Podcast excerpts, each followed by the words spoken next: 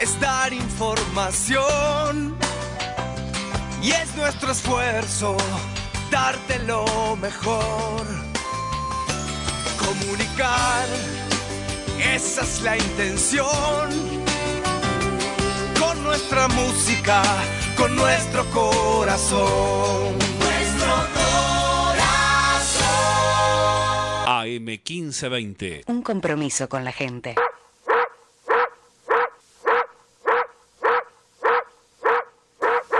El perro está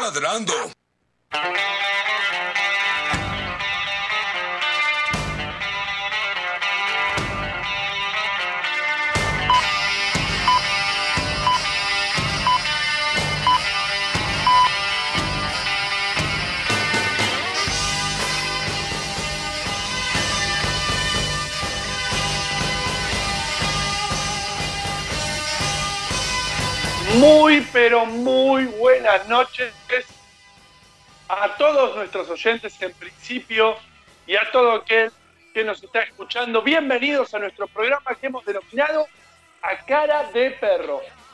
Hoy, algunas modificaciones en nuestra mesa inicial para no perder la costumbre. Eh, sujetos como Faro son aquellos que pueden llegar tarde a reuniones eh, desde su casa, eh, al igual que el guapo Antonucci.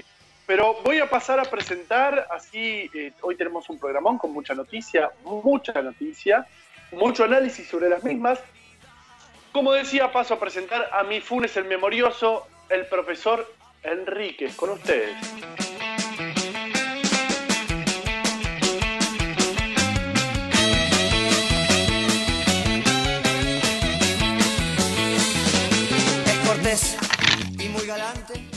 ¿Qué tal? Muy buenas noches a todos. Muy feliz de compartir un nuevo viernes con ustedes.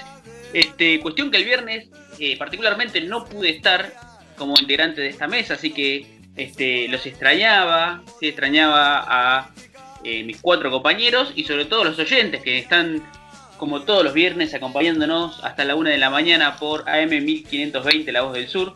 Así que muy feliz de estar con usted, conductor Juan Cruz. ¿Sabe que eh, el 85% de los contactos que recibimos el viernes pasado fueron en agradecimiento por, agradecimiento por su ausencia? Yo no entendí bien, eh, pero no, no podía dejar de comunicárselo.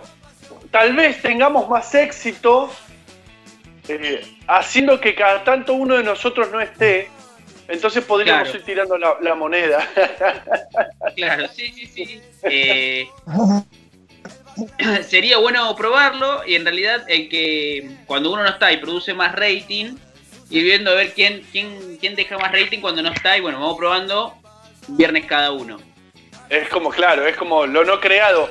Eh, si yo eh, produzco más rating en mi ausencia, eh, abandono, abandono absolutamente todo.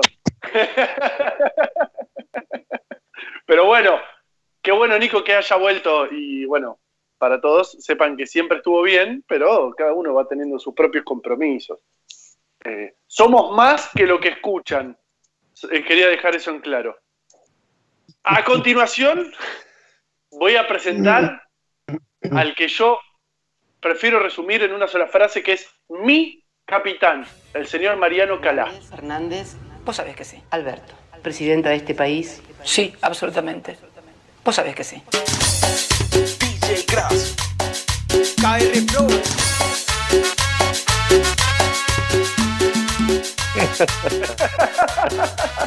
Qué grande. ¡Opa! ¿Qué Qué fue bien.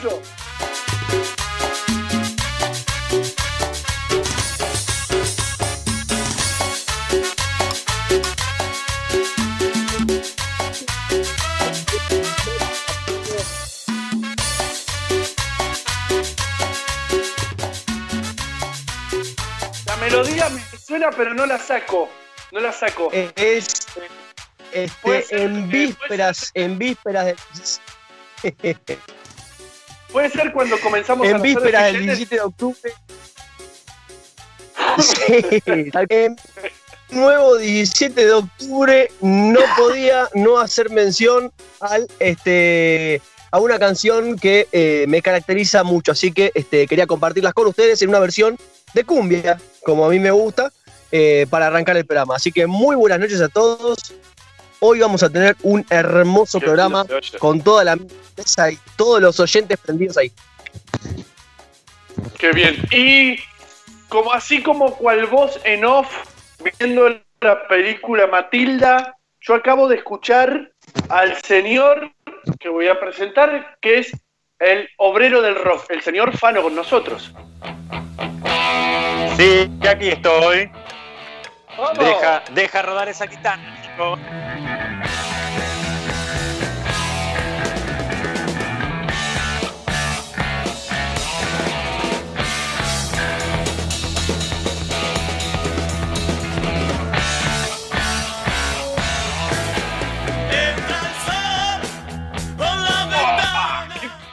¡Qué! Ahí estamos. ¿Cómo va? ¿Cómo le va, Fano? ¿Cómo andan? Acá andamos en una noche medio rara, en conexión extraña. Estoy con un celu primera vez y lejos de casa. Pero bueno, en el programa. Bien. Eh, cuando dijo conexión eh, rara, eh, pensé en, en, en ovnis, no le voy a mentir, así inmediatamente. Que Estoy acá en un usted ser. que acá dice el cartelito Uritorco. Uritorco dice el, el cartelito acá en un cerro raro. Miro para el cielo y hay unas luces. Parecen estrellas, pero no, no sé. Después te voy contando. A medida que va pasando la noche te cuento qué sucede. Te mueven esas luces. Eh, sí, ¿usted qué estuvo consumiendo? Sin ofender, ¿no? La pregunta, no quiero comprometerlo tampoco. Eh, Pero si se encuentra en aguas interna si se encuentra en aguas internacionales puede decirlo porque no es punible. No está bajo el Estado, bajo el imperio de ningún Estado. Si es Bueno, buenas noches a todos. Ojo, ¿Cómo, cómo? que si es la provincia de Córdoba, hay mucha gente que cree que es internacional eso. Ah, Claro, la República, la- la, la red- sí. La República, la República de Córdoba, en realidad. Claro. Sí. Tenemos. Eh, Argentina es madre de varias repúblicas. Ahora, si yo me pongo a pensar, Córdoba, por supuesto, la primera. Mendoza se quiere hacer la Cataluña, no sé qué le pasa, y después llora por algunas, por ciertas necesidades. Eh, bueno, Mendoza, no te podés alimentar exclusivamente de vino, te aviso, eh, nos vas a necesitar. Pero, qué, qué país raro. Lo- tiene- debe tener que ver con nuestra extensión también. No sé si opinan lo mismo. Que somos tan, eh, digo que colabora, ¿no? Eh, No. Las cuestiones geográficas, pero por eso eh, reduje mi, mi comentario a colabora. Porque después pensé en España, que tiene el tamaño de provincia de Buenos Aires, y se odian entre todos prácticamente, e incluso hablan otros idiomas. Eh, Claro. España tiene muchas más regiones que se quieren este, independizar de, de su estado y, y no tiene el territorio que tiene Buenos Aires. Claro. Y pienso en el, si no me equivoco, la ascendencia del profesor. Eh, profesor, ¿usted proviene de sangre vasca o estoy inventando?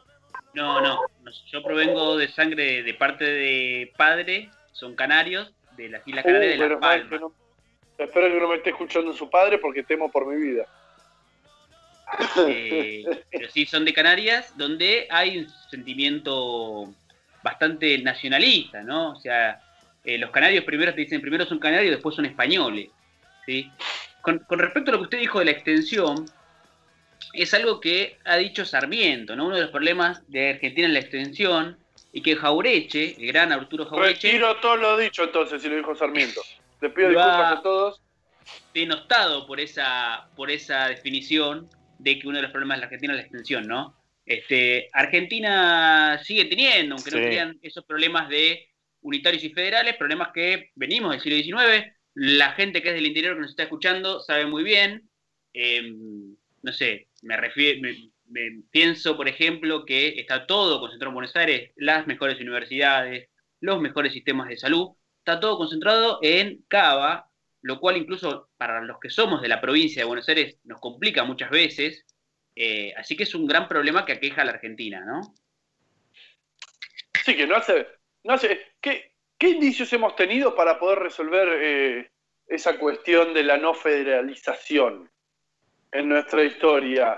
¿Qué, no sé qué si- elementos han aparecido? No, no sé si hubo una lucha casa directa hay contra eso. mensajes con respecto a los. Perdón. ¿Con respecto a qué? ¿A, lo- a Chile? Yo, yo no sé si Eh. se acuerdan lo de la mesa, Pano, capaz que me pueda ayudar un poquito, y los oyentes, por, por favor, pueden mandar un mensaje. No sé si se acuerdan de el expresidente Raúl Alfonsín, había hecho una propuesta de cambiar la capital. Eh. La cuestión es que no recuerdo A si fue- sí, señor. y que no, no sé si no fue aprobada por el Congreso, no recuerdo muy bien, pero hubo este, un proyecto de cambiar la capital justamente por esta cuestión de, concentra- de la concentración del poder, ¿no? Sí, quedó Eh. como tantas otras cosas de, esa, de esas administraciones eh, que se perdían Sí. en, en, en asamblea, no asamblea, ¿cómo es que? En comité de discusiones. de- se perdió, se perdió ahí. en- en- pero no, no sé si no era, no era buena la, la idea, ¿eh? Ya que habla de asambleas y comités, mandamos un saludo muy eh, fraternal a nuestros amigos los trotskistas, que esa palabra me lleva directamente a esa forma de pensamiento. Eh, claro, esas administraciones que devienen en desadministraciones, porque no puede ser una casualidad que cada vez que tengamos una administración que más o menos, más o menos, eh, plantea cosas como esas, que son muy interesantes, eh, automáticamente eh, vienen sujetos como Carlos Patilla La Rioja y se cagan, dicen todo lo que habíamos pensado antes, ¿no? No, no puede ser una casualidad. Calculo que los que están en esta mesa están de acuerdo. Eh, pero yo, mientras hacía la pregunta de qué, qué intentos hubo para luchar contra ese unitarismo que está, que está de facto, también pensé en, en nuestro expresidente Alfonsín, pero no se me viene a la cabeza otra, otra, otra, otra batalla con respecto a ese tema, porque es un problema. Y además después nos odian, como si la culpa fuese, como si la culpa fuese nuestra. Uno va cual turista a alguna provincia del interior, que son muy bellas, Porteño y puto. eh, es, como, eh, es como un juicio universal. Absorbe todo, Doctor. todo. Y- sí. Doctor, si me permite, le cuento que hace, no hace mucho, hace ahora menos de un mes, ustedes podrán decirme, eh, el presidente Alberto Fernández, en una decisión federal, osó, osó quitarle un punto de la coparticipación para devolverse a la provincia de Buenos Aires y, bueno, los medios lo han destrozado. Así que no sé cuál federalismo es el que quieren, ¿no? Imagínate, si llega a decir, bueno, Sí. pues, cambiamos Y la no- capital. Porque, porque era algo que se, lo había, que Macri se lo había dado a Capital por, por ganas de Macri, por decreto, porque no, no pasó por ningún lado. Solamente quiso devolver lo que no era de ellos y así todos lo mataron. Es más, se estaba devolviendo mucho menos, porque había dado como dos puntos, pun- dos- 2.7, una cosa así. Y, y bueno, no sé bien en qué quedó. eh, Calculamos que no quedó. No sé en qué quedó eso. ¿Se habrá efectivizado? ¿O está trabado en algún Sí, sí, sí, sí. No. Sí, sí. Eh, Ah, porque corriendo, en general digamos. estas cosas. Eh, Saben que el Poder Judicial en Argentina tiene una facultad que se llama el control judicial. Se los explico brevemente, ustedes probablemente ya lo sepan. Es decir, que se emite una ley, por ejemplo, no sé, una al azar voy a tirar, la ley de medios, no sé si les suena, se va- la impulsa el Poder Ejecutivo, la pasa por el Poder Legislativo, electos por el pueblo, cuando se va a implementar cualquier juez, sin ofender a nadie, pedorro de primera instancia, que es eh, con la investidura que llevan, puede trabar, puede trabar la aplicación de una ley nacional. O sea, un juez de, por ejemplo, la ley de medios, un juez de primera instancia en Mendoza. El tipo tuvo trabada eh, la aplicación de una ley que fue eh, discutida por, por los representantes del pueblo. Entonces, eh, miren cuando, re- cuando quieren defender la República, lo que defienden es eso. Yo, a mí me hace falta comprar un solo juez. Uno solo, ¿eh? el que quieran. Y trabo una ley de medios. Miren qué bien que estamos.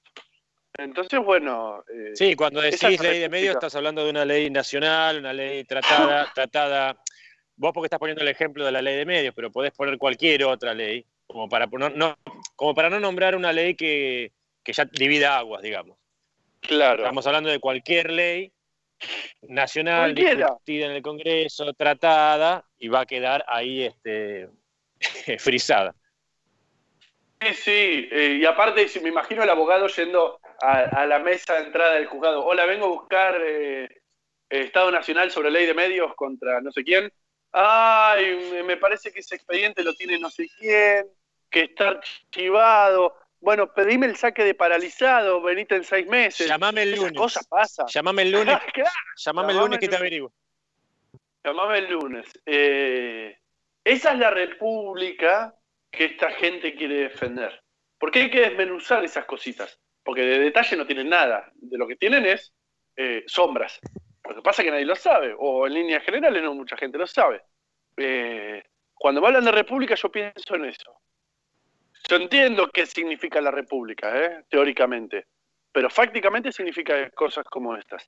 Defender ciertos intereses medio raros eh, sostener esos privilegios. Pero bueno, ya me desquité un poquito. Eh, ¿Cómo ¿Qué- estamos para hoy? Acá hay mensajitos, ¿eh? Si quieren, cuando quieran. Y son el contenido de nuestro programa, ¿cómo los vamos a omitir? Si son de Córdoba, léalo. Son la, son la nafta, son nuestra nafta los mensajitos. Hay mensaje para Fano, hay de todo acá, ¿eh? Dale, A mandale. ver.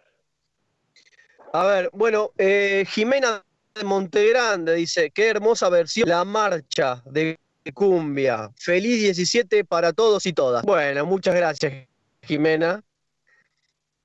Fabricio de Montegrande dice, eh, Fano de Jala Blanca, loquito.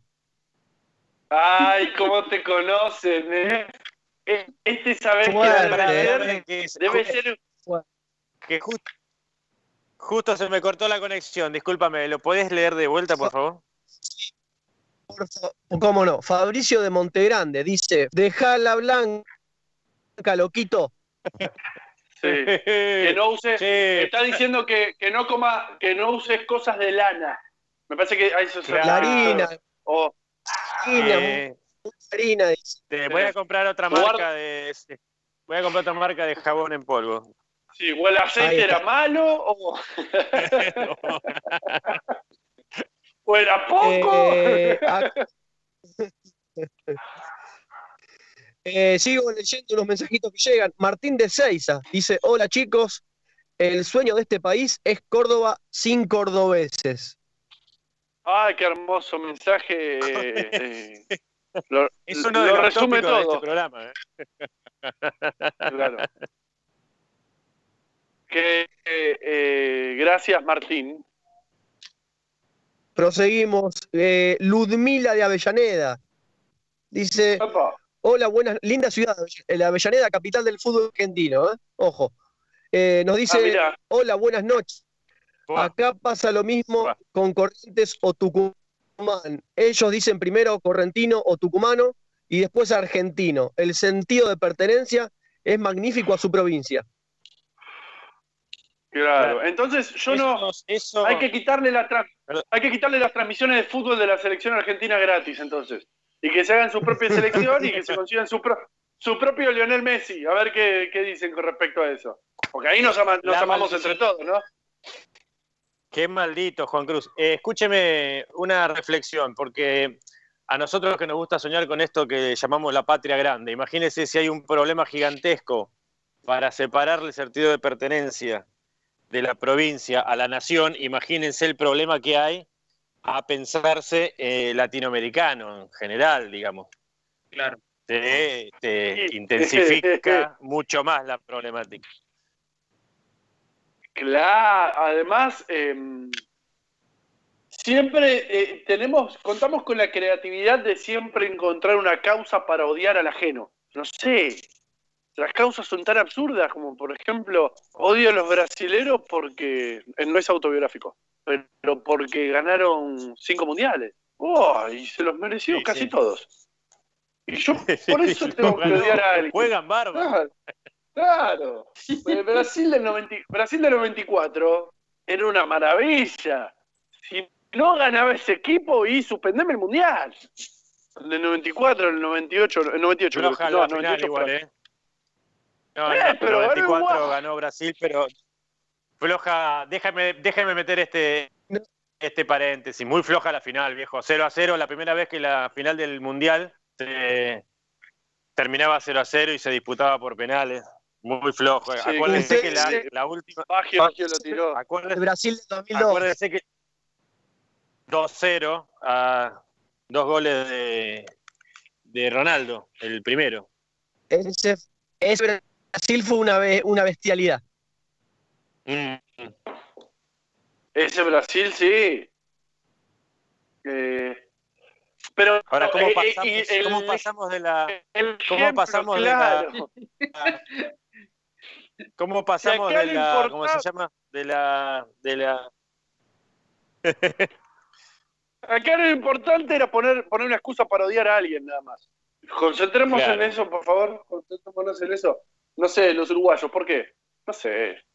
¿Qué sé yo? Porque, porque el atardecer se ve desde sus costas. Una causa muy fácil. Lo importante es odiar. Y, yo, y somos muy buenos para eso, además. Pero bueno, no importa. A ver, nos odiamos, nos odiamos. Utilizo eso porque soy acá, pero yo no odio a nadie. Eh, se han odiado entre Montegrande y Luis Guillón. Ustedes lo saben. Sí, Y si Sí, se Sí. van al mismo, van a la mi- al mismo kiosco. Compadre, se toman el mismo Claro. 501 y se odian. Bueno, es una batalla. Sí, Odiate con alguien más lejos. Odiate con alguien más lejos, cosa que no corras peligro constantemente de última. Es un poco más Ah, piola. como con un chileno, por ejemplo, ¿no? Por ejemplo.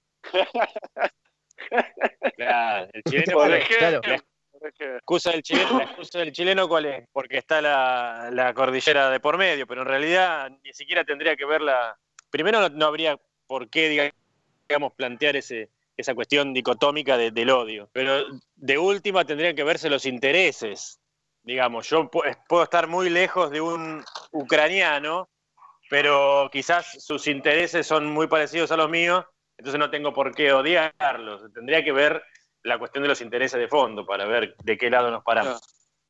Quizá Chile persiga los mismos intereses que nosotros, pero no lo sepamos. Ni lo sepan ellos. No así quizá Sí, los pero ahí, gobiernos. ahí viene el asunto del... Claro, ahí, ahí hay que diferenciar lo que es este gente de a pie, como me gusta llamar, porque no nos vamos a poner a odiar a todos los chilenos porque por el famosísimo tema de Malvinas, cuando fue ¿Por una qué no? decisión Mucho de... más, eh, de- Es mucho más fácil odiar a todos que ir uno por uno. Le aviso, ¿eh? Claro. Usted si quiere ahorrar Es más- trabajo, es más fácil odiar a todos que ir di- discerniendo. sí, porque eso requiere pensar, señor. Y nosotros construimos la televisión para no tener que hacer eso. Si no, eh, pierde un poco Mm. el sentido la televisión. Acá una de las lucecitas que estaba viendo yo al principio del programa ya bajó, bajó uno cabezón con ojos medio ovalados y me está diciendo Sí, que nos pues. odia porque estamos lejos. Me lo ¿Por dijo en un idioma que no- Por- porque estamos porque en otra galaxia, me lo dijo. Claro, y que tengamos cuidado cuando vayamos a la esquina porque nos va a cagar a palo. Eh, Sí, sí. y robarnos cosas. Eh, bueno, funciona así, que llevado al ejemplo intergaláctico. claro. Bajó uno con la camiseta de Brown de Adrogué y dijo Y el alien Sí, salió Loma- corriendo. que lo de, claro, que lo de, lo de Loma son todos homosexuales. Claro, además, bueno, cuántas cosas que eso. Profe, ¿le puedo pedir eh, si pasa las líneas? Porque, ¿Sabe por qué yo siempre le pido a usted? Primero, porque usted tiene una voz muy seductora y segundo, porque no la sé.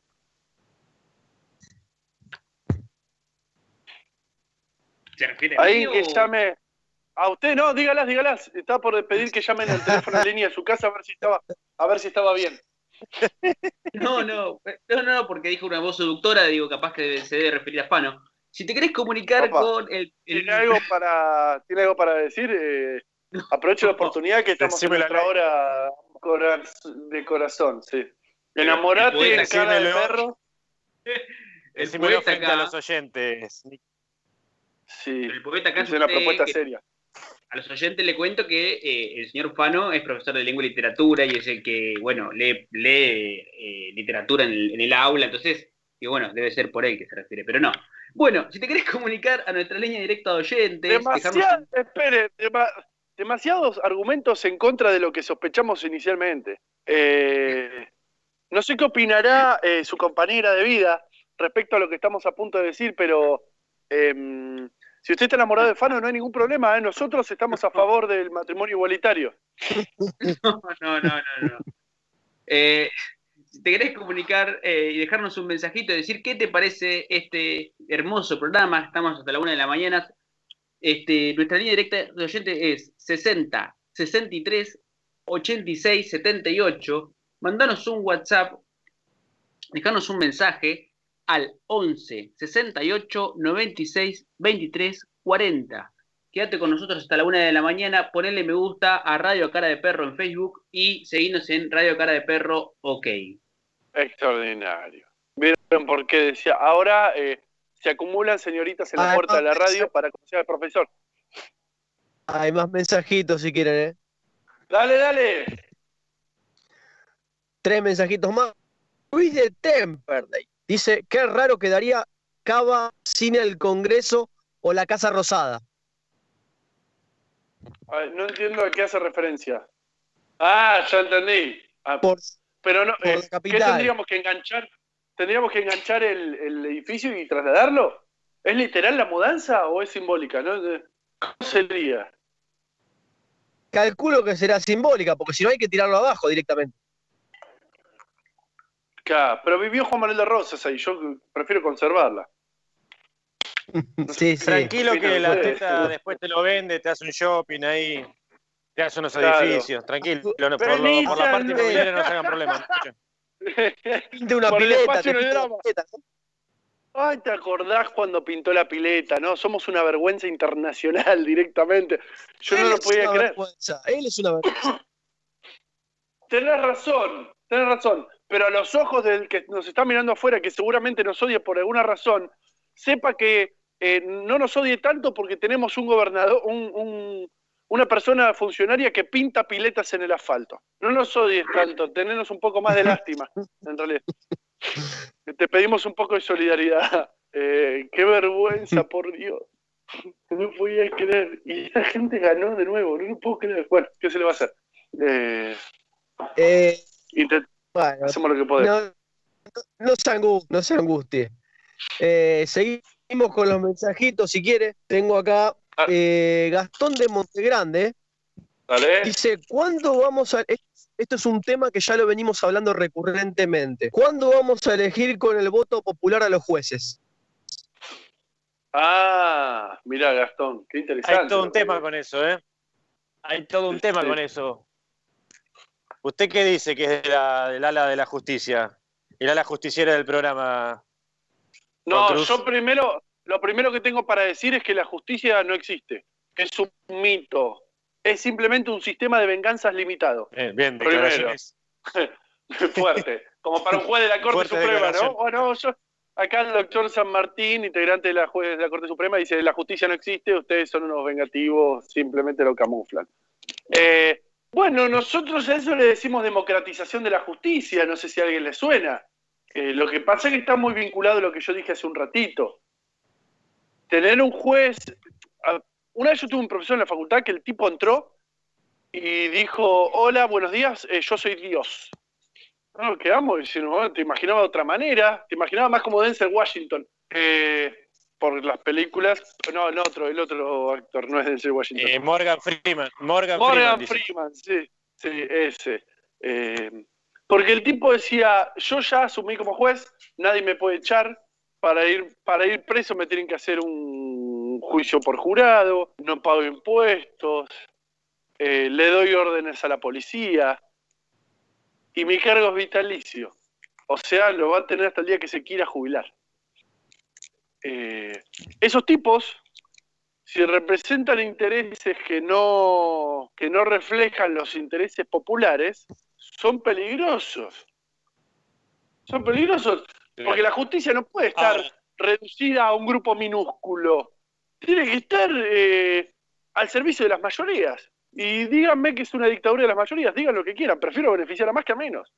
Sobre todo los apellidos que representan esos menos, ¿no? Eh, lo que pasa es que cuando Ahora, se quiso hacer, cosa, ya sabemos lo que pasó. Sí. de perdón que lo interrumpa, ese, ese espíritu de darle todas esas este, esos privilegios a los jueces tuvo, tuvo una razón de ser en su momento, que si mal no entiendo, era para que justamente como estas personas están en, en situación de, de decidir y de tomar decisiones muy importantes, digamos que no tengan nada más que ocuparse y ninguna otra preocupación que hacer su trabajo. Ese sería el espíritu del, del inicio de por qué se, por qué se están, por qué están rodeados de tanto privilegio. ¿Cuál es la justificación teórica para que los cargos sean vitalicios, me dice usted? No hay ninguna. Ponele. Es como si el juez no fuese un ser humano y estuviese apartado de toda invasión cultural que lo, que lo rodea. No sé qué piensan. Claro. Que por un cargo yo me transformo en una especie de ente supercapacitado, incapaz de ser eh, influenciado. No, los intereses. Hola, hola. Ahora sí. Uh, Epa, eh, eh. Eh, Y esa interrupción Eh, hola, hola, violenta. Hola, hola, ¿Qué hola. pasó Hola. El guapo acá, eh, futuro juez, estarán de acuerdo. Guido es una de esas personas que está de acuerdo en que la justicia sea democrática hasta que se transforme en juez. Ahí inmediatamente él cree que eso es una locura de las masas. Exactamente. Yo renuncié directamente a mi pretensión de ser juez cuando me enteré que los jueces no pueden entrar a los casinos. Mirá el dato que te tiro. Mira, ¿Qué? ¿Porque son los dueños? No pueden estar, no pueden No, ingresar. porque se juega- si no, No se jugaban la, si no se jugaban la, la sentencia. Sí. Póngame todas estas penas de muerte al, al 24. Te apuesto tu libertad.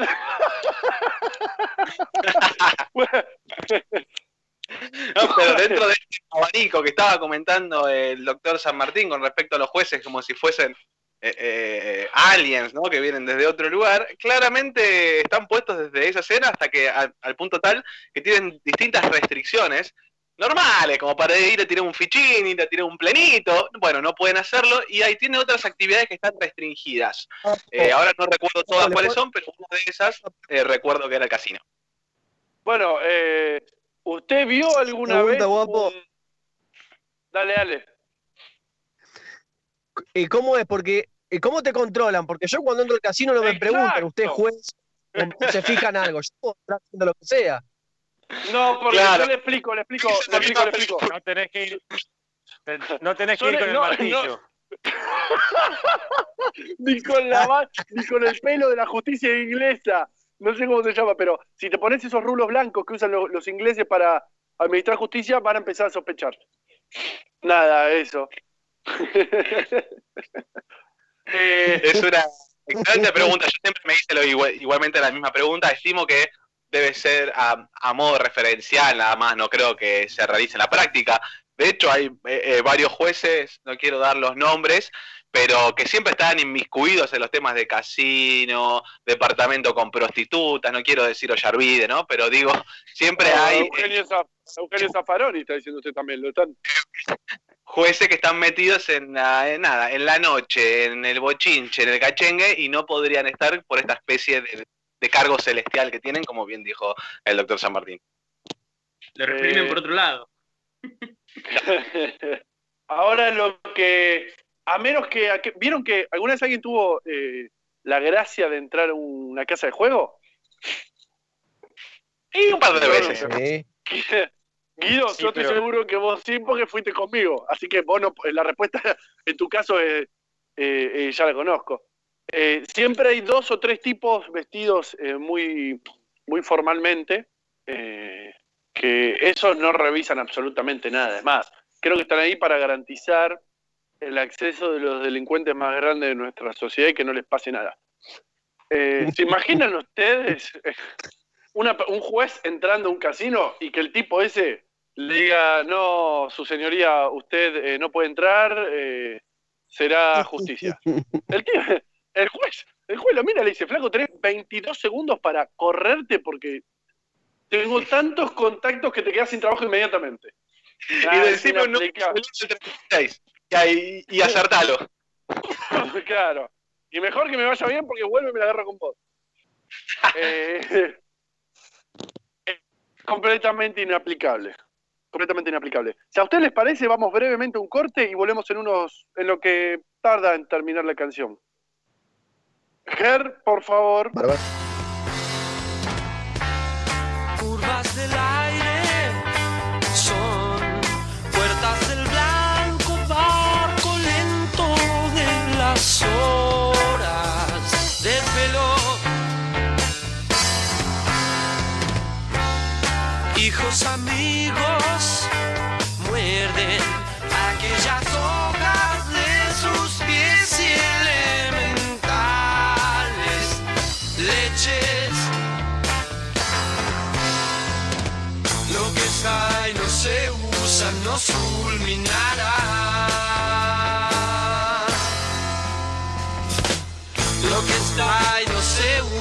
nos fulminará.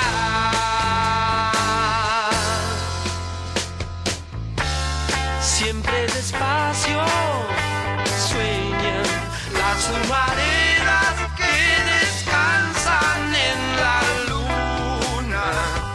Calma. Hijos amigos,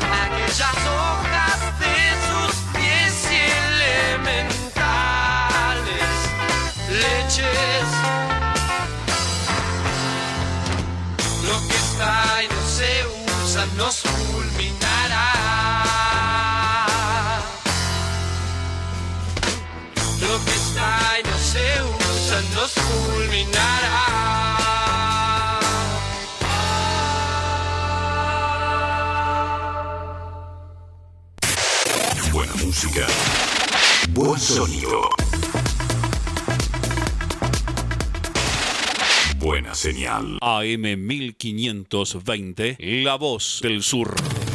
La radio te informa la hora 23, 38 minutos.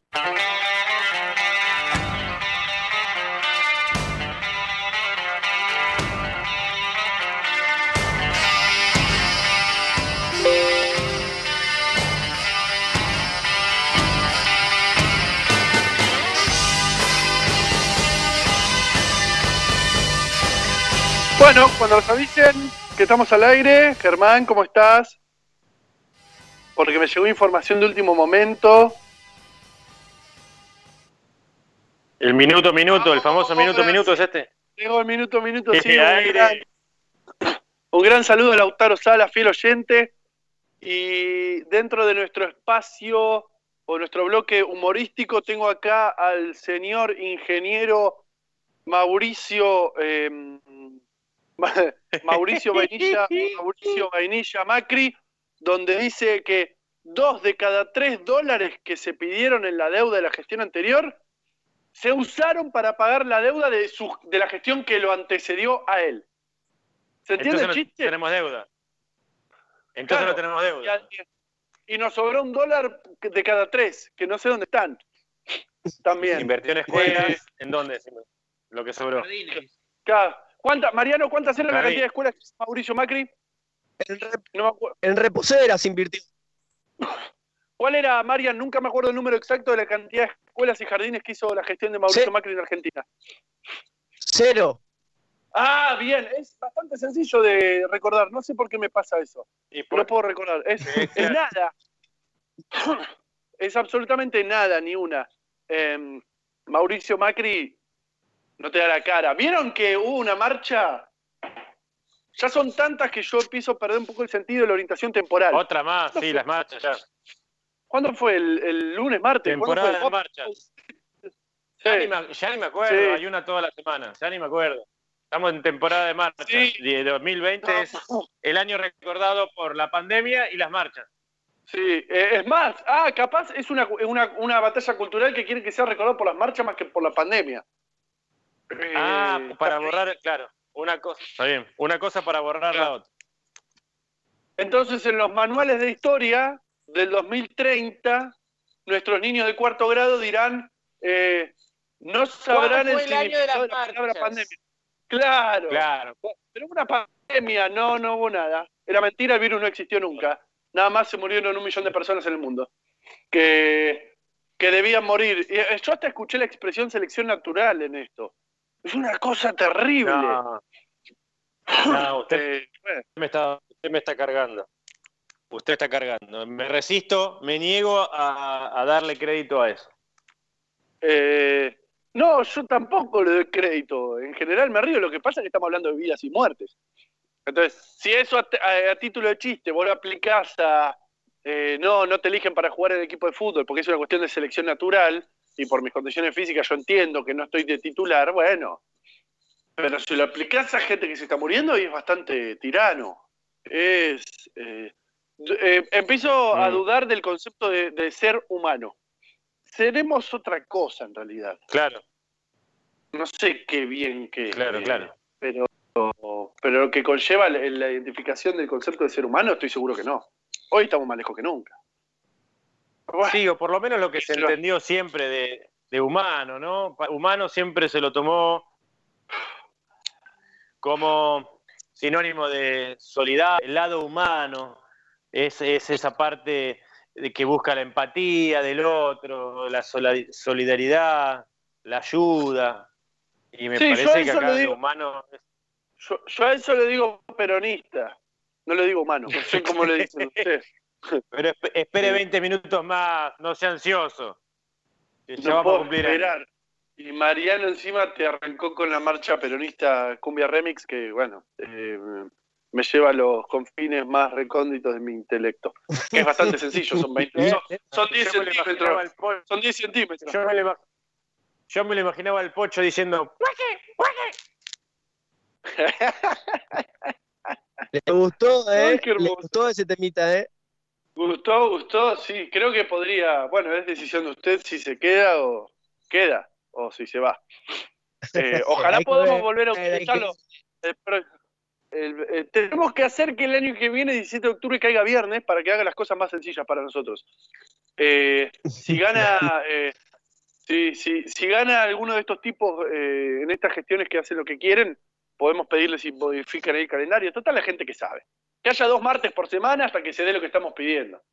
Entonces, listo, ya está. Claro. encaja, encaja justo. Che, qué bueno que estaría que Navidad caiga sábado. Ah, mete tres lunes. Lunes, lunes, lunes, martes, miércoles, jueves, viernes, sábado, domingo. Listo, ya está. ¿Qué saben? Si la gente no entiende nada, ¿no?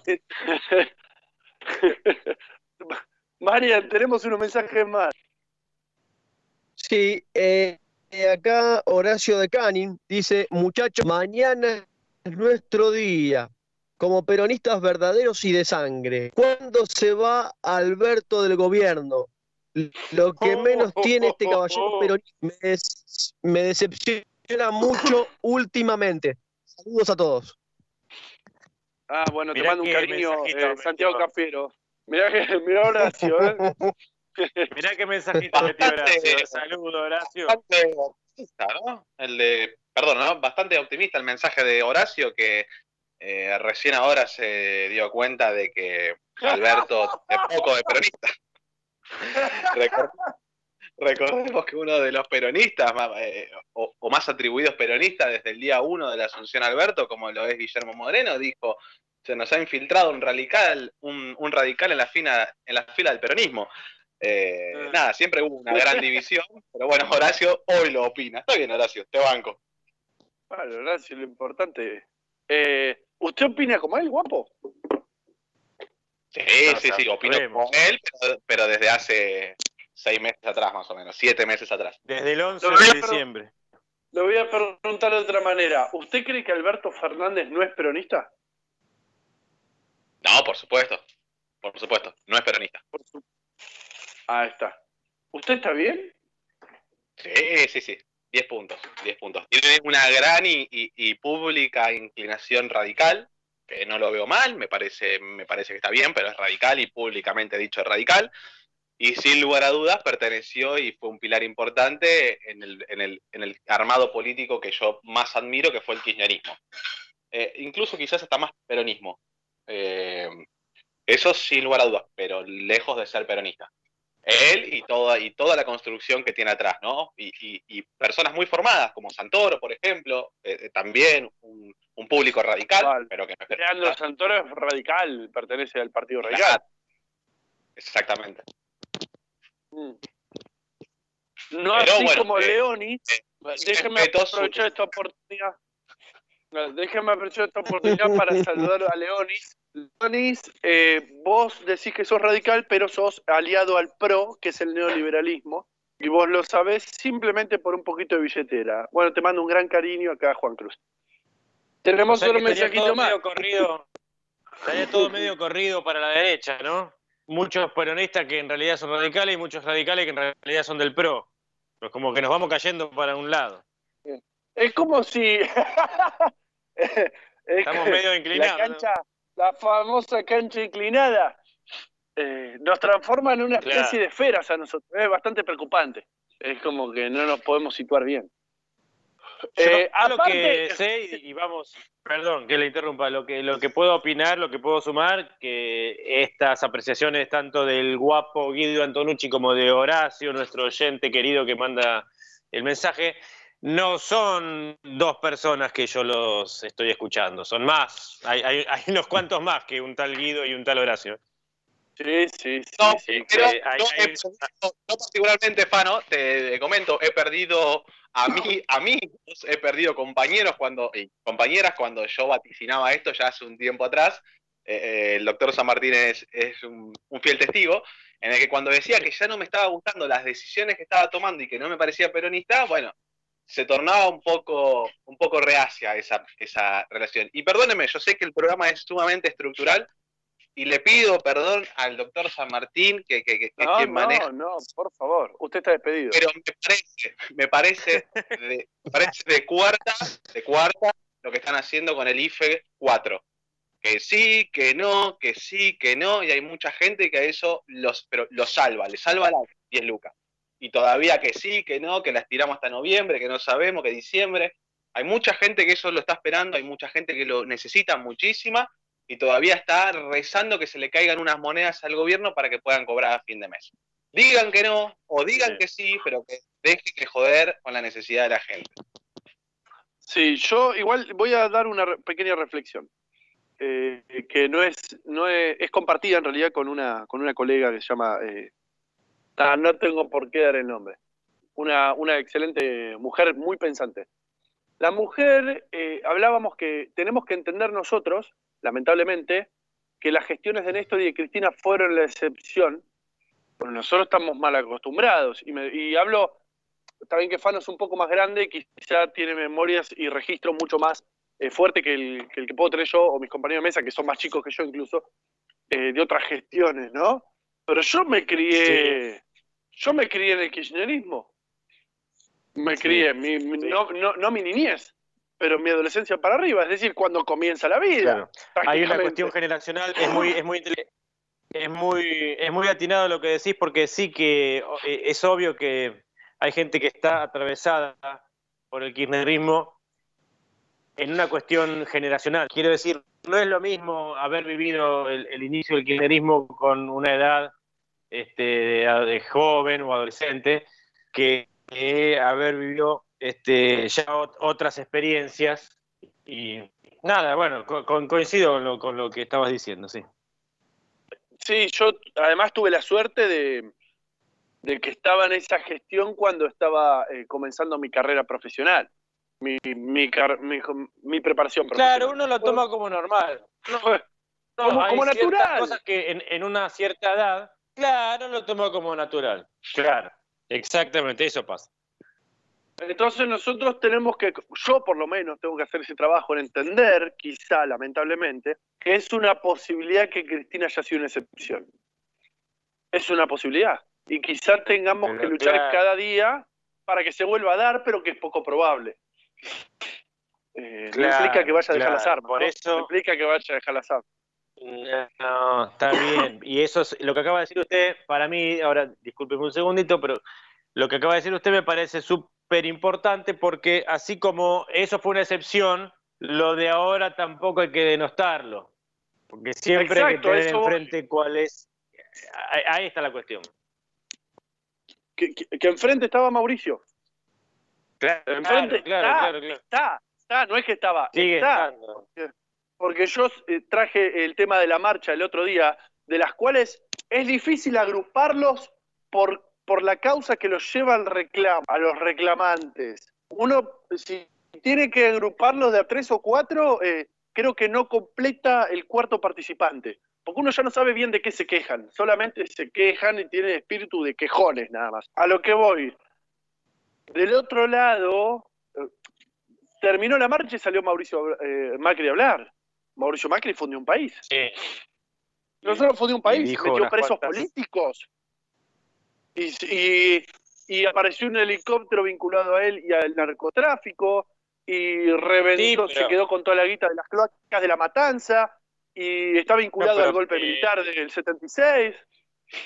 Discúlpeme, con esta, con esta única frase que le voy a mentar ahora ya alcanza y sobra. Eh, después de esta marcha, este, este hombre sale a hablar, como usted dice, y una de sus frases fue que en su gestión al finalizar dejó la cuestión económica mejor que al comenzar. O sea, la mentira más grande que puede haber, claro, la paparruchada más gigante que se puede haber escuchado.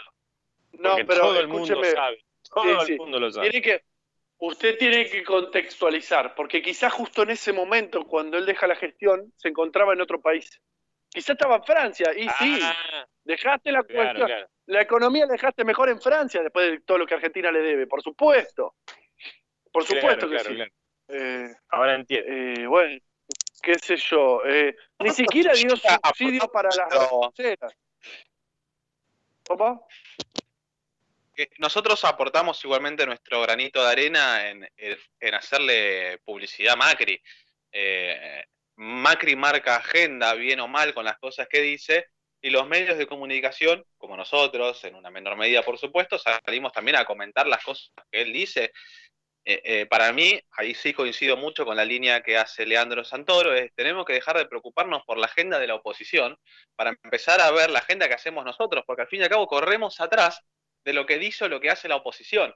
Entonces, que Macri esté en boca de todos es incluso un tema nuestro. Algo, algo, un poco similar a lo que usted me decía, doctor, a mí con respecto al tema de los libertarios, por ejemplo, que después me di cuenta que es cierto.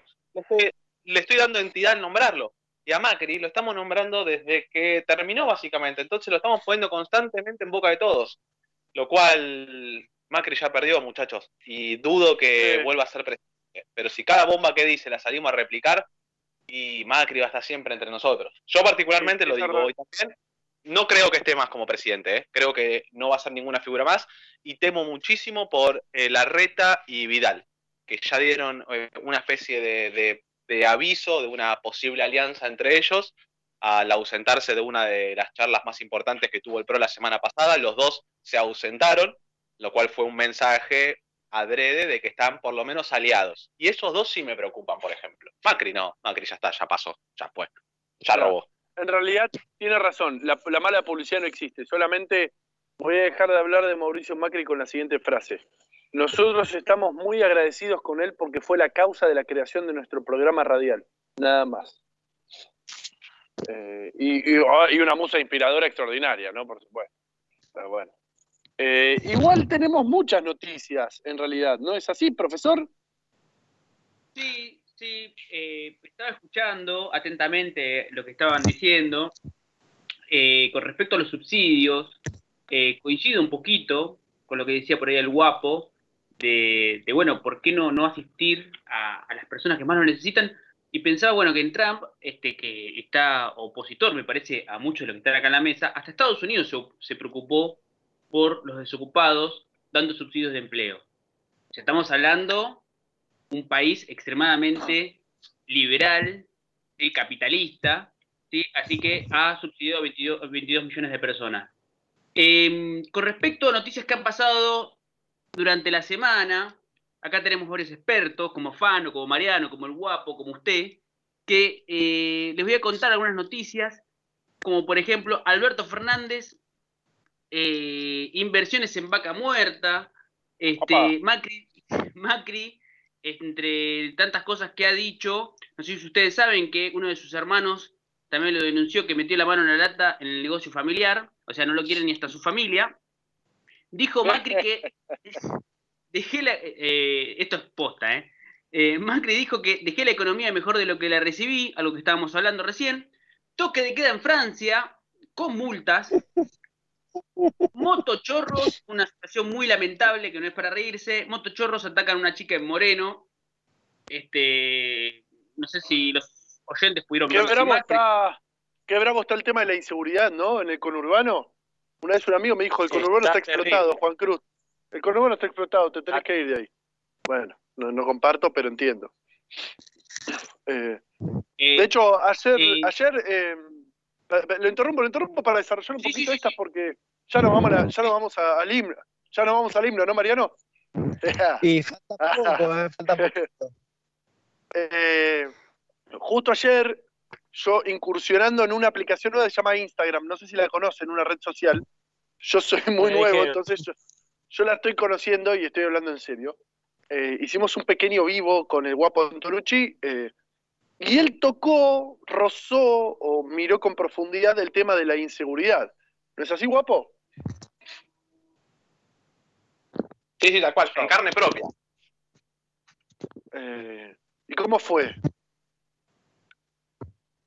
Fue a eso de las seis y media de la tarde, pleno sol a todo esto, enfrente a la estación de Luis Guillón, dos masculinos NN arriba de una moto, eh, le sustrajeron la cartera a una, a una señorita seis y media de la tarde, estamos hablando de la estación de Luis Guillón. Sí, eh, la jornada laboral de las personas que delinquen y atentan contra la propiedad privada de los que van por ahí eh, se ha extendido, ¿no? Eh, ¿No está para un juicio laboral eso? Es como que uno históricamente cree que, cree que de noche es más peligroso, pero esa, ese conocimiento popular medio que está lo podemos derribar. Porque que yo mal lo, yo, yo recuerdo, creo recordar que ayer 18.30 era de día. Y, y pasan cosas como eso. Por supuesto, antes por lo menos, bueno, nada, el tema de la madrugada, no, no, andar solo, o si, que, o si uno circulaba que esté en lugares céntricos. La realidad es que ahora estando en lugares céntricos con sol, a plena luz del día, eh, la verdad que es tierra de nadie. Después podemos intentar, no quiero decir justificar, pero por lo menos entender el aumento de los, de los delitos o de estos motochorros. Para mí hay una necesidad muy grande, yo sé que acá eh, los oyentes me van a putear, pero la realidad que fíjense que no es casualidad que mientras, eh, no quiero decir más miseria, ¿no? pero mientras más pobreza o más desocupación hay, los delitos aumentan. Es decir, no todos son como dicen, no, quieren robar para ir a comprar droga. La realidad es que cuando no hay, no hay pan en la casa, de algún lado va a salir ese pan. Y a la gente Yo no se pone-. Y Yo, bueno, yo- yo yo di- se lo- usted, ustedes lo saben, yo se lo digo siempre. Si no tengo ni una posibilidad de darle comer a mis hijos, yo salgo a robar, ¿eh? No tengo drama. No estoy haciendo apología al delito, es un chiste, es un chiste, es un chiste. Claro, pero como siempre yo le digo, eh, la moral tiene un límite que es papá, tengo hambre. Y todo bien, yo no tengo hijo, pero si el día de mañana tuviese y, no tengo fideo, un culo va a sangrar, muchachos. Sí, voy a hacer changa, voy a intentar vender media, voy a intentar todo, pero si no llego, un culo va a sangrar. Entonces, fíjense que no es casualidad el gran, el gran aumento que estamos eh, eh, eh, padeciendo ahora, y las fiestas, ¿no? Que siempre hay más preocupación por la comida, hay más preocupación que las cosas no falten. Se vienen, y lamentablemente, perdón si soy pesimista, pero falta dos meses más para fin de año. No creo que hayamos tocado fondo. Uf, bravísimo, ¿eh? Eh, Yo tampoco considero que hayamos tocado fondo. Además, es una frase que no sirve para nada, en realidad.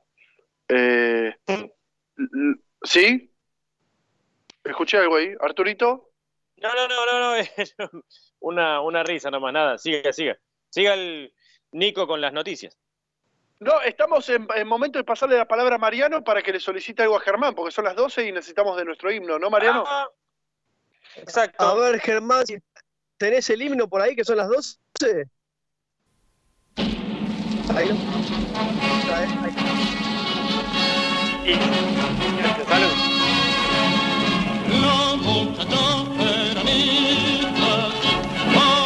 Unidos como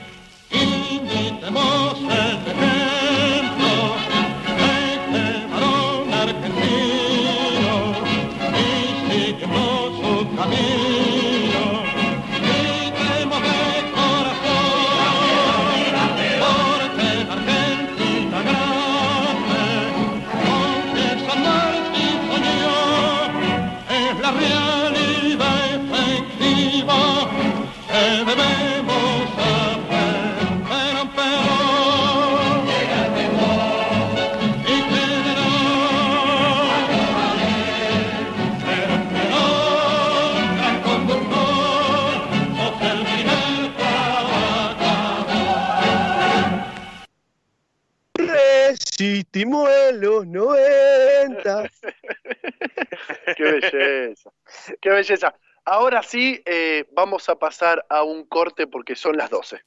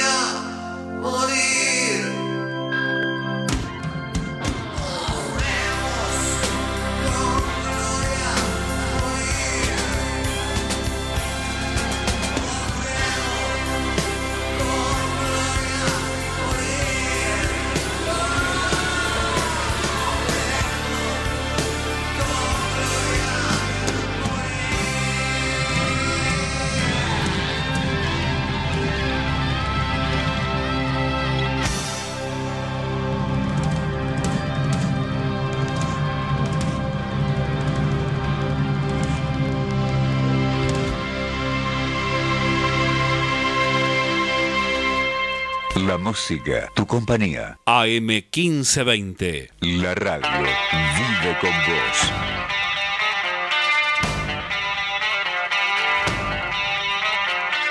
¡Ale! ¡Ale! Profe, ¿sabe que usted se vio eh, sometido a una interrupción brusca de mi parte por el horario y la marcha que usted eh, conoce muy bien? Eh, ah, profe, le hago una pregunta personal. Pensé ¿Puedo? que era un tango, pensé que era un tango de Hugo del Carril. Sí, sí, lo es, de hecho. Eh, implica algunas cosas más. Profe, Nico, ¿está por ahí? Sí, claro, escucho. ¿Por qué usted es peronista? ¿De ¿Quién es la culpa? Eh, la culpa la tiene un poco el profesorado cuando me puse a estudiar.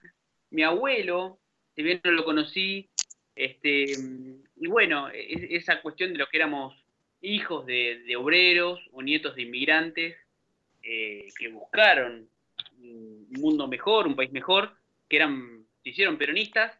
Este, bueno, yo por eso soy, soy peronista, ¿no? Porque mi, digamos, le dio Sí, se hicieron peronistas porque lo encontraron con el peronismo, ese mundo mejor.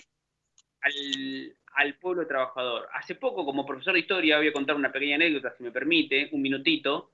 Eh, Siempre con mis alumnos discutimos el tema del peronismo, ¿no? Gente que está a favor, gente que está en contra. Yo a los chicos no le impongo, eh, digamos, mi forma de pensar.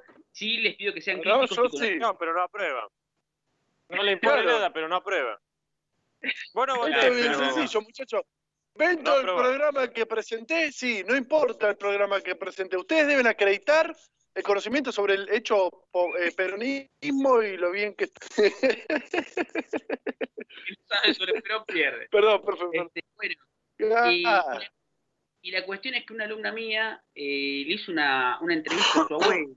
El abuelo se puso a, a- a llorar eh, y dijo, porque Perón nos dio todo, ¿no?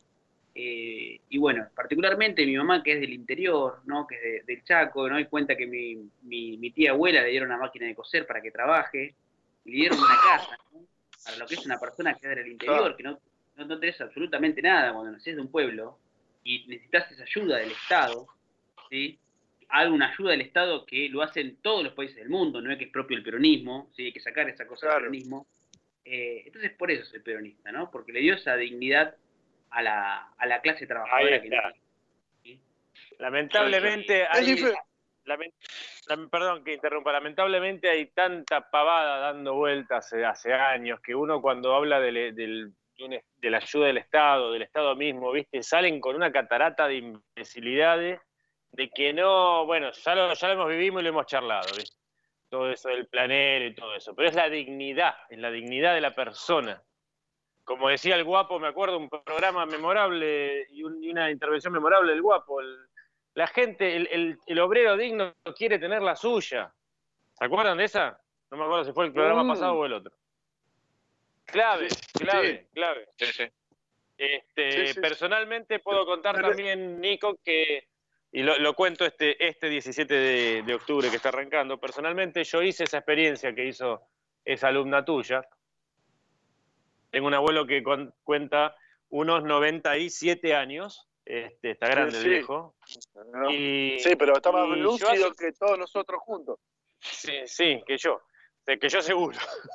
Sí, eso, Eh, eso era bastante le he sencillo. preguntado, le, he pre- le hice- le- sí, no es muy difícil de superar.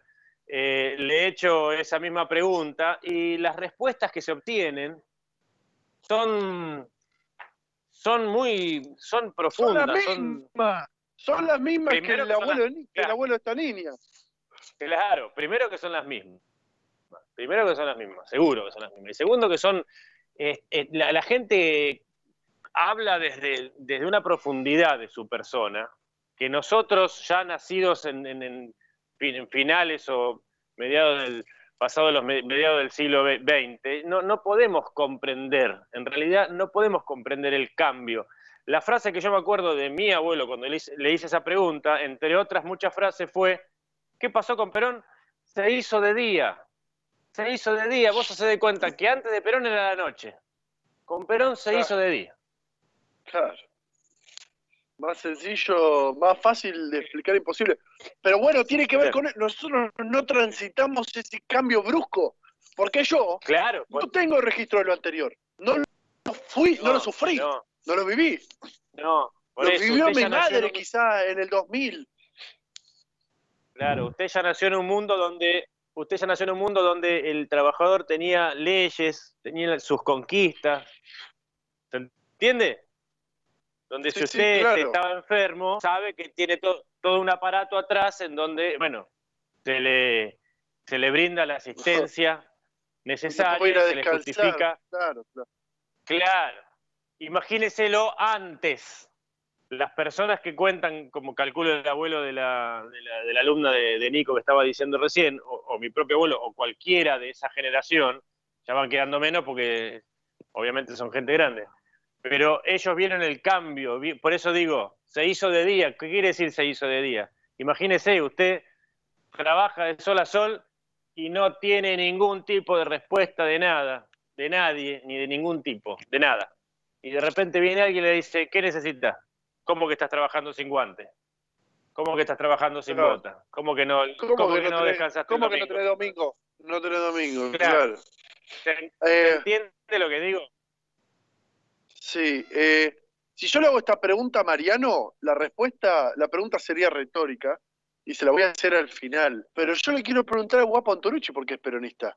Porque su familia está llena de profesionales extraordinarios pero no son peronistas. Eh, no, no, no. La eh, eh, amplia, o mejor dicho, todos mis familiares, la mayoría de ellos son radicales, todos de ellos. más que nada porque, bueno, por lo que han vivido, como dice Fano, algo, algo los marcó en su vida. Mi vieja creo que tiene cincuenta y pico de años, sentí casi, casi 60, entonces vivió también el auge del retorno de la democracia, por ejemplo. Entonces Alfonsín, entonces eso lo marcó y eso lo siguió. A, mí particularmente eh, me llena de mucho, de mucho orgullo, no solo eh, la movida política que hizo Perón y Eva, sino también la proyección que ellos hacían. Perón hablando del 2000, de lo que iba a ser el 2000, la verdad que si uno escucha eh, el discurso ese, diría, bueno, este tipo no solamente está planificando el presente con asistencia social, con ayuda a las personas, un Estado presente, sino también una clara o sea, planificación incluso económica, con política internacional, hasta el año 2000. Y hoy, muchachos, perdónenme, ¿no? Pero miro y digo, ¿esto es peronismo?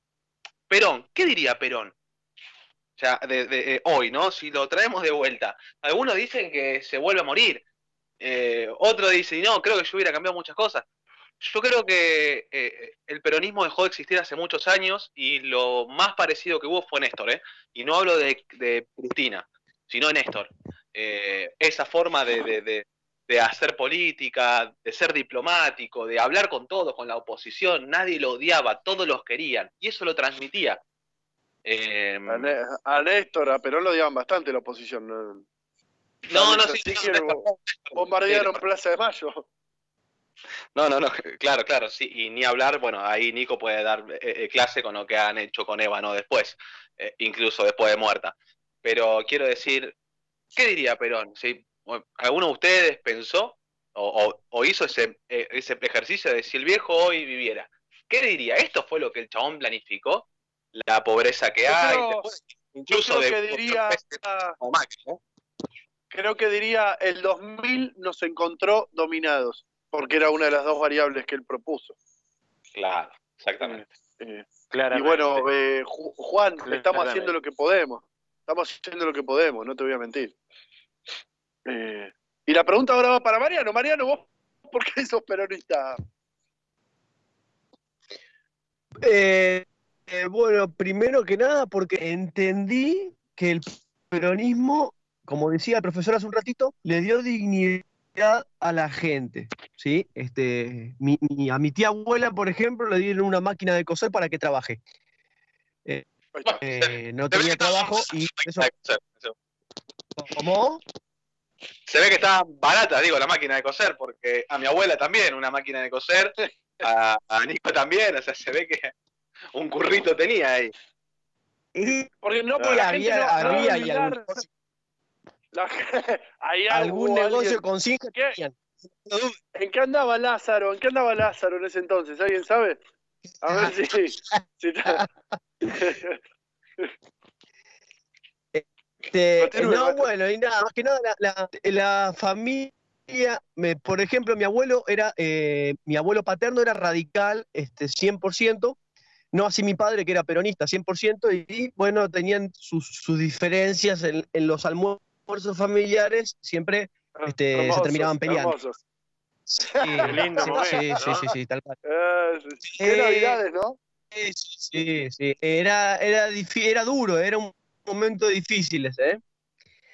Pero, pero bueno, yo este, me decidí, este, decidí eh, acompañar o, tener el movimiento peronista como propio el, en el problema de la, si bien con Néstor me empezó a, me empezó a surgir la inquietud de la política y, y de conocer y demás, en el problema eh, de la 125, en el conflicto con el campo, este, mi, mi padre me ha hecho reflexionar y desde ese momento he tomado una postura este, que la que tengo desde la que, te- desde la que, que tengo ahora, desde esa época, en el cual me este, nada, entendí lo que era el peronismo y lo que era el antiperonismo.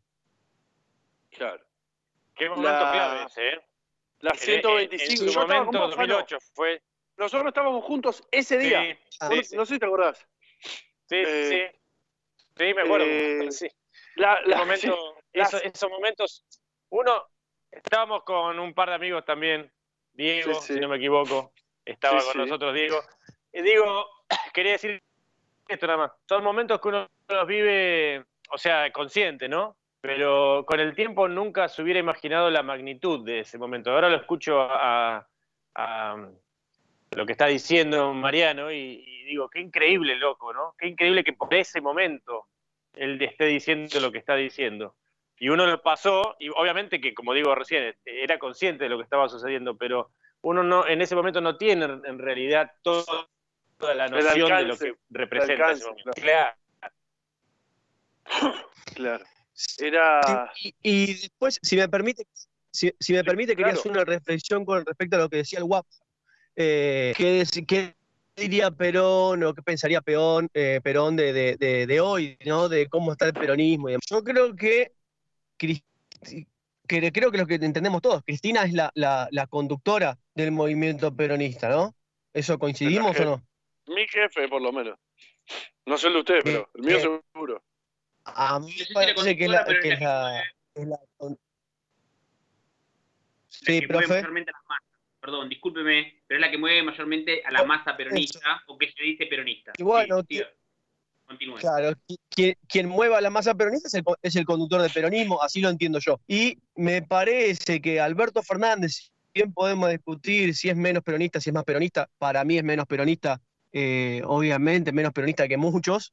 Eh, creo que Cristina, desde su inteligencia, desde su inteligencia, que es la más inteligente, después le, te puede gustar o no, pero para mí es la más inteligente la política más inteligente que ha dado la Argentina en los últimos años, junto con Néstor, en una decisión acertada. sí, eh, el único, la única persona, la única persona que podía hacer era o, o- o Alberto, o, o Alberto Fernández o algo similar a Alberto Fernández, un tipo que sea de consenso para salir del desastre de Macri y transitar hacia un nuevo, este, hacia un nuevo futuro o hacia recomponer la República que es un tipo que tiene muchas decisiones que no nos gustan, bueno, puede ser, pero me parece, y no hay que, este, a ver si es una decisión azarosa, no, Cristina esto lo pensó y es la conductora del partido y el partido peronista es así y se dice lo que hace el líder, después podemos eh,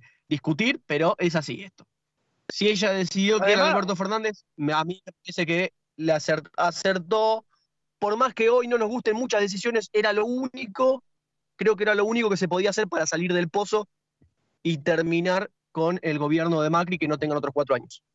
Pero claro que sí, Mariano. Pero que te ahora, está- ahora le puedo contestar a, ahora le puedo contestar al guapo y en realidad, en realidad lo ha contestado usted. ¿Qué diría Perón ahora? Y bueno, mire, si lo contextualizamos y le decimos, mire, Pocho, venimos entre el 2015 y el 2019 pasó esto, lo primero que diría el Pocho sería, bueno, muchachos, que no vuelvan a ganar, primero, primer paso. Claro. Después vemos.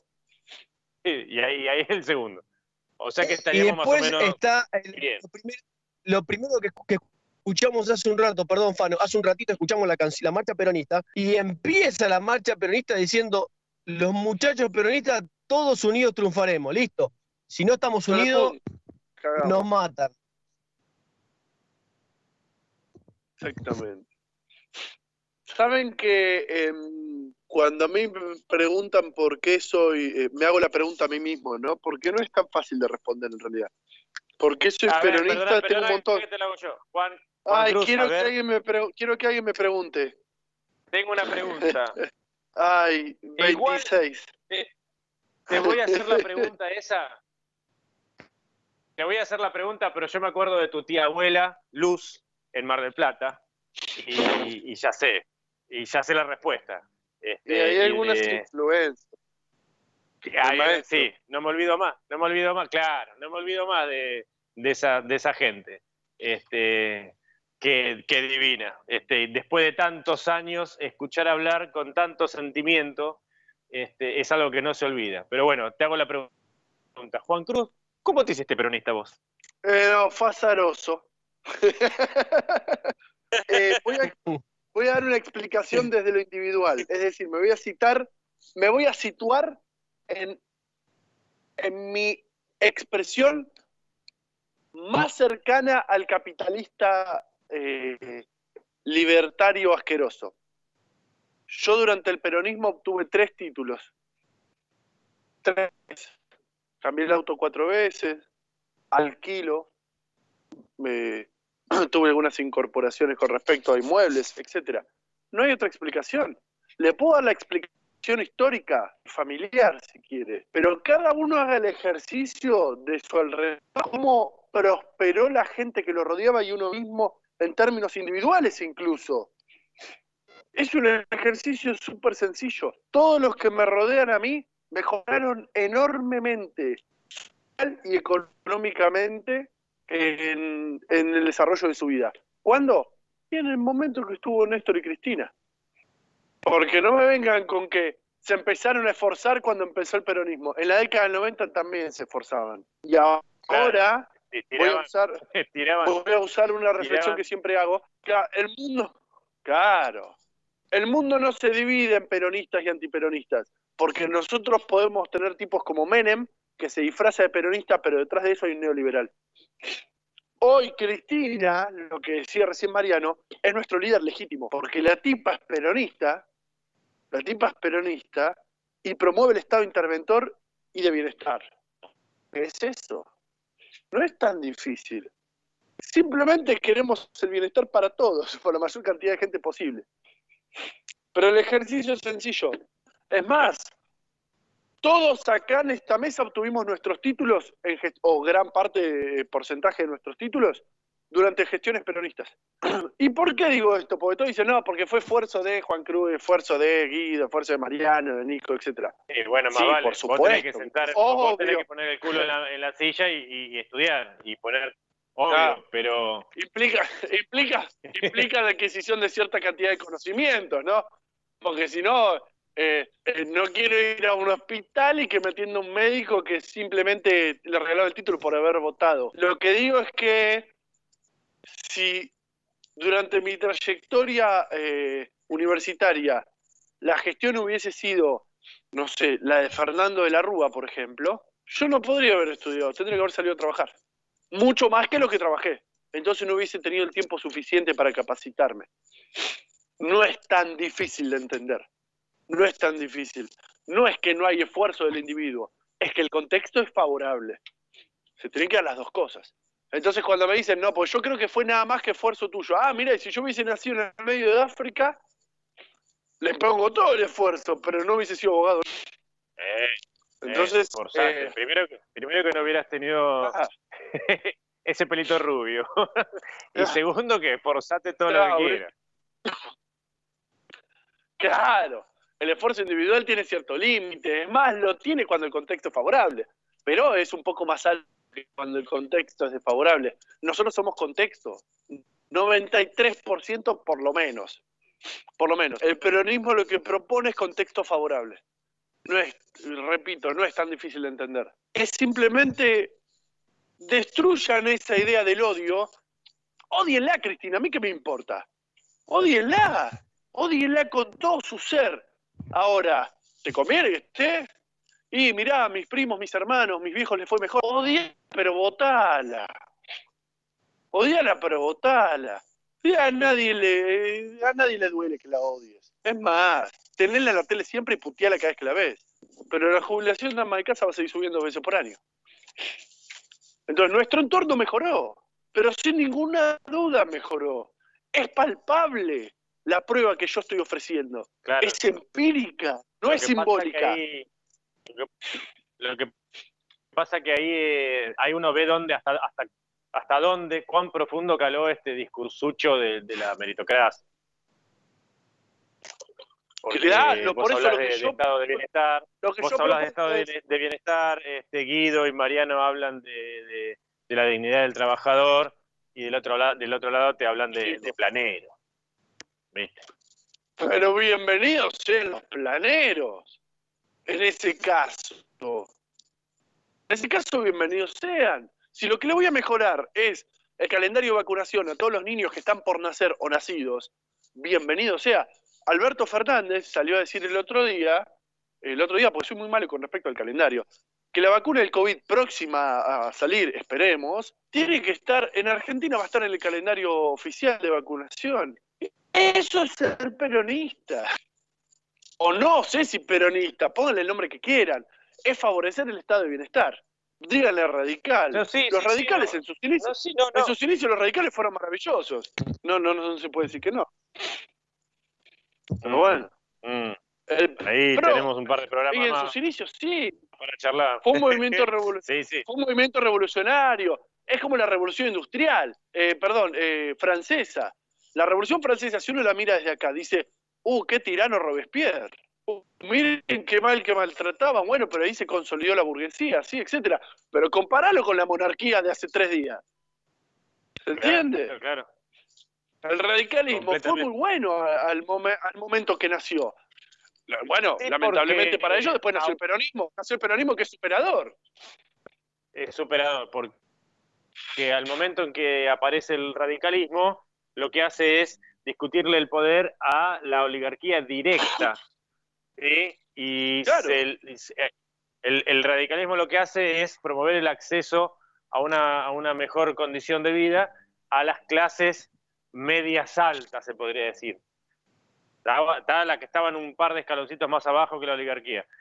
Lo que pasa es que, como vos bien decís, el peronismo, al ser superador, le da ese mismo beneficio a la totalidad de la masa del, pueblo, a las clases que están todavía más abajo. Mm. Bueno, por eso soy peronista. No es tan difícil de entender. Mi mamá, mi mamá es peronista, tengo hermanos peronistas, etcétera.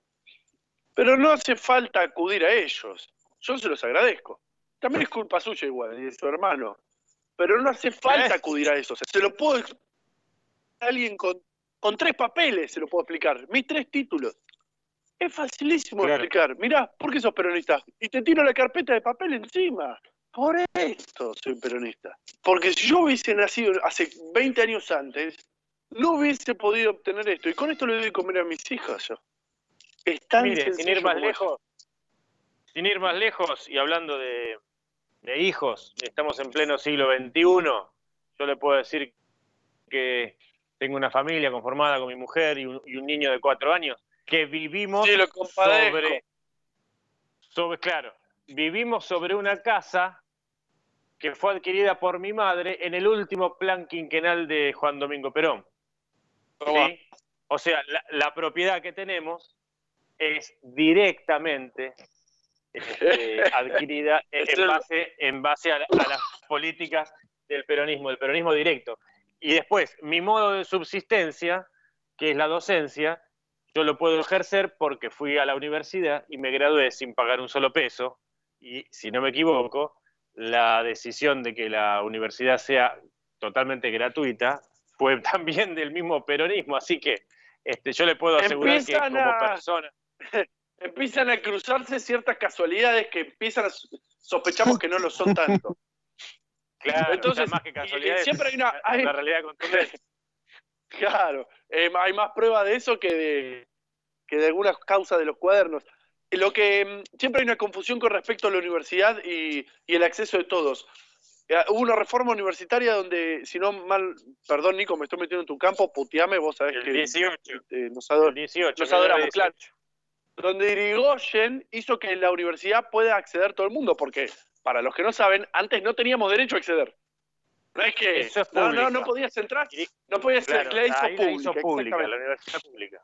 Lo que pasa es que seguíamos, eh, eh, quien, quien decidiera eh, acceder debía pagar un canon muy elevado.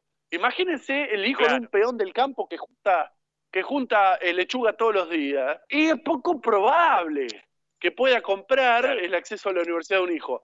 Perón sacó ese canon. Claro, Sacó ese canon. ahí pasó de ser, ahí pasó de ser solamente pública a ser pública y gratuita. Porque no es lo mismo. Uno habla de público, quiere decir que va cualquiera. No, bueno, en el momento lo que hizo Irigoyen fue que fue muy, muy val- val- valorable, obviamente. Súper valioso. hacer súper la- valioso. Claro. Hacer la universidad pública. ¿Qué quiere decir? Como diga usted.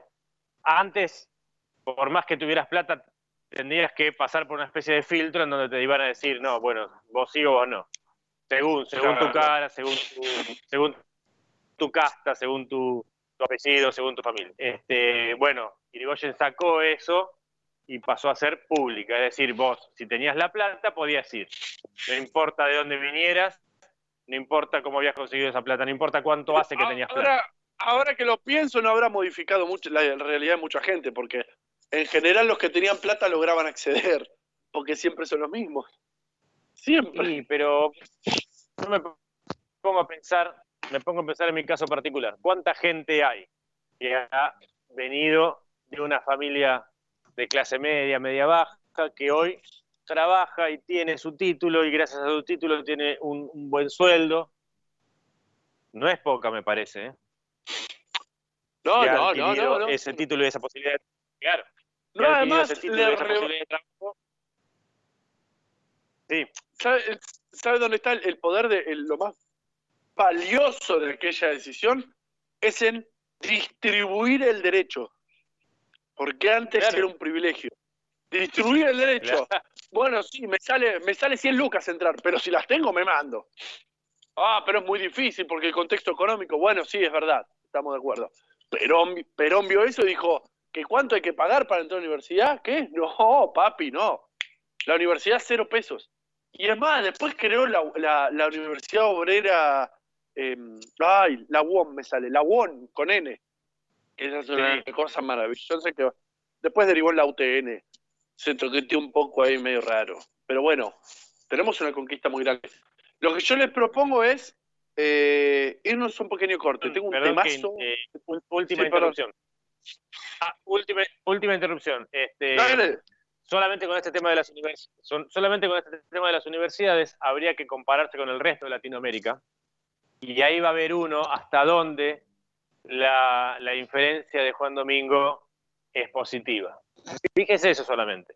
En el resto de Latinoamérica, ¿cuántas opciones hay de ir a estudiar a la universidad, de recibirse, de tener un título universita- universitario, sin pagar un solo peso? Extiéndalo, extiéndalo desde, desde Latinoamérica hasta, hasta el norte. Estados Unidos, los Simpsons nos dejaron la enseñanza de que hay que ahorrar desde que los nenes son niños para que puedan ir a la, a la universidad. ¡Maldita frijoles mágicos! Solo uno, solo uno irá a la universidad. Maldito frijoles mágicos. Encima, cuando dice sí. solo uno la, a la- a la universidad, festeja Lisa y festeja Bart. Los dos ya sabían quién era el que iba a la universidad.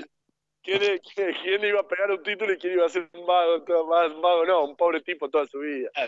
Eh, vamos un corte y tenemos 153 mensajes, me dijo Mariano. Eh, Ger, por favor. Dale, lo, le- lo leemos todos.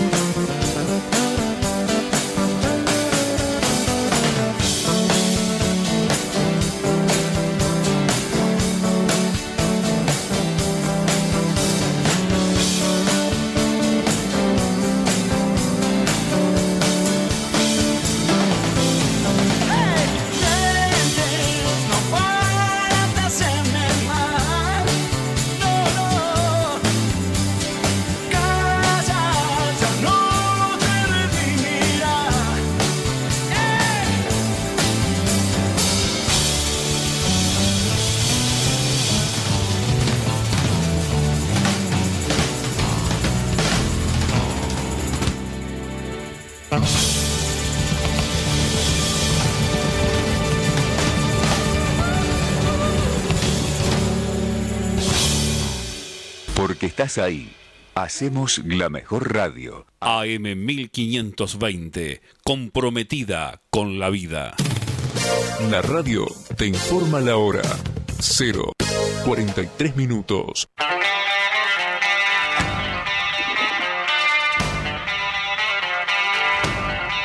Bueno, hemos vuelto y antes de pasar a absolutamente la lectura de todos los mensajes, voy a mandar un gran abrazo a mi amigo Emanuel eh, F para no tener que proporcionar identidades con exactitud. Esperemos que se transforme en un fiel oyente. Yo eh, todos los viernes 23, eh, 28 le voy a mandar un mensaje a ver si, qué acabo de decir en el programa. Y ahí comprobar. Marian, tenemos que contratar un troll de constatación para ¿Un ver troll? si es verdad que te están escuchando cada vez que uno te "Sí, te, escuché, qué buen Yo programa. de la cintura. Si querés puedo conseguir uno. Ah, bueno, bueno, no sé si usted eh, suele frecuentar, pero si está en tema, eh, ¿por qué no va? No, no, no. No, pero Entre evento y cuestión- Entre evento y evento, consulte ya que está.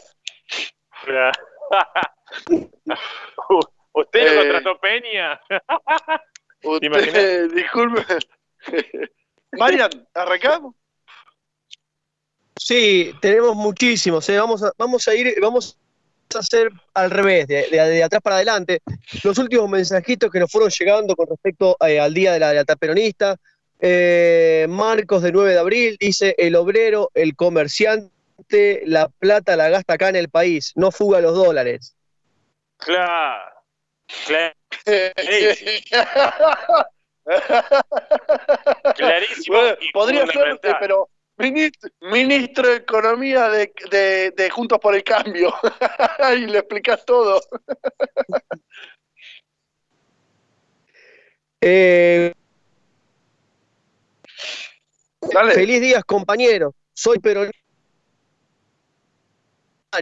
Voté la boleta peronista en 2019, pero no gobierna un gobierno peronista. Saludos. Bueno, saludos. Ah, bueno, bueno, bueno. Saludo. eh, es una postura interesante que ya hemos desarrollado. Blanca de Montegrande dice, como dijo el gran Leonardo Fabio, odio como se debe a la oligarquía. Éxito, chicos. Qué grande, Leonardo Fabio, ¿eh? Eh, sí, eh, nos, nos, eh, nos encolumnamos a ese odio. Martina de Montegrande dice, soy tan peronista, escuchen esto, ¿eh? soy tan peronista que un flaco que me tenía la cabeza, que me tenía en la cabeza, lo dejé pasar por, por ser gorila. Con eso te digo todo. Perfecto. ¿Nos podemos anotar nosotros? ¿Nos podemos anotar nosotros ahora? si puede pasar su número celular, eh, Claro, tengo la afiliación, todo, ¿eh? todo, todo, todo, todo. No, Nico, es un Acá- chiste, no, le, no te voy a...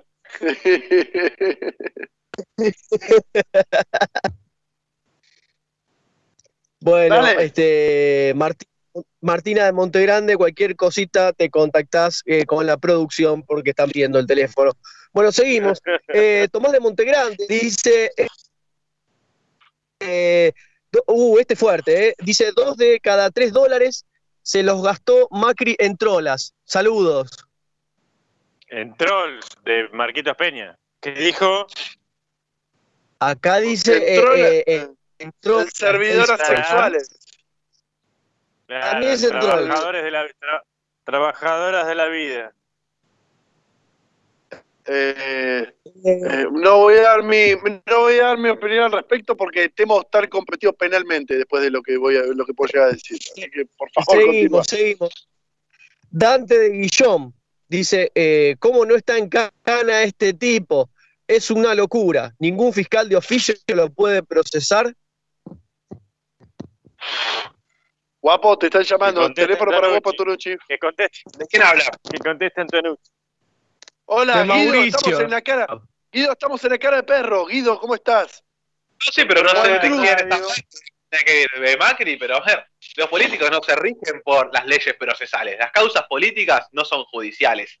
Eh, eso creo que, a ver, eh, no quiero decir que no va a ser juzgado de la misma forma que Macri. O sí quiero decir, no va a ser juzgado de la misma forma Guido Antonucci que Macri. No, Así que la, la respuesta es que no. Nos para- equivocamos de amigo. usted no tiene el patrimonio que tiene Mauricio. Sí. ¿Cómo? Que digo que, que el guapo no va a ser eh, condenado igual que Mauricio, porque para, para arrancar no tiene el mismo patrimonio, digamos, ni el 0,01%. Sí, o algunos ceros más quizá, pero eh, eh, eso es lo que intentó decir, claro. Claro. Y sí, nos confundimos, amigos. ¿Por qué alguno de ustedes no tiene el patrimonio de Mauricio Macri, loco? Qué mala leche que tengo, déjense de joder. Bueno, Tipo, zafo alguna causa, puedo traficar algunas cosas, enriquecer, enriquecerme ilícitamente y total no pasaría nada. Dale, María. Proseguimos. Eh, Esther de Lomas dice, chicos, si no nos agrupamos nuevamente las filas y pur- purgamos el partido, vamos a volver a perder en el 2023. La gente está muy disgustada con el gobierno. Eh, hasta la primera parte coincido.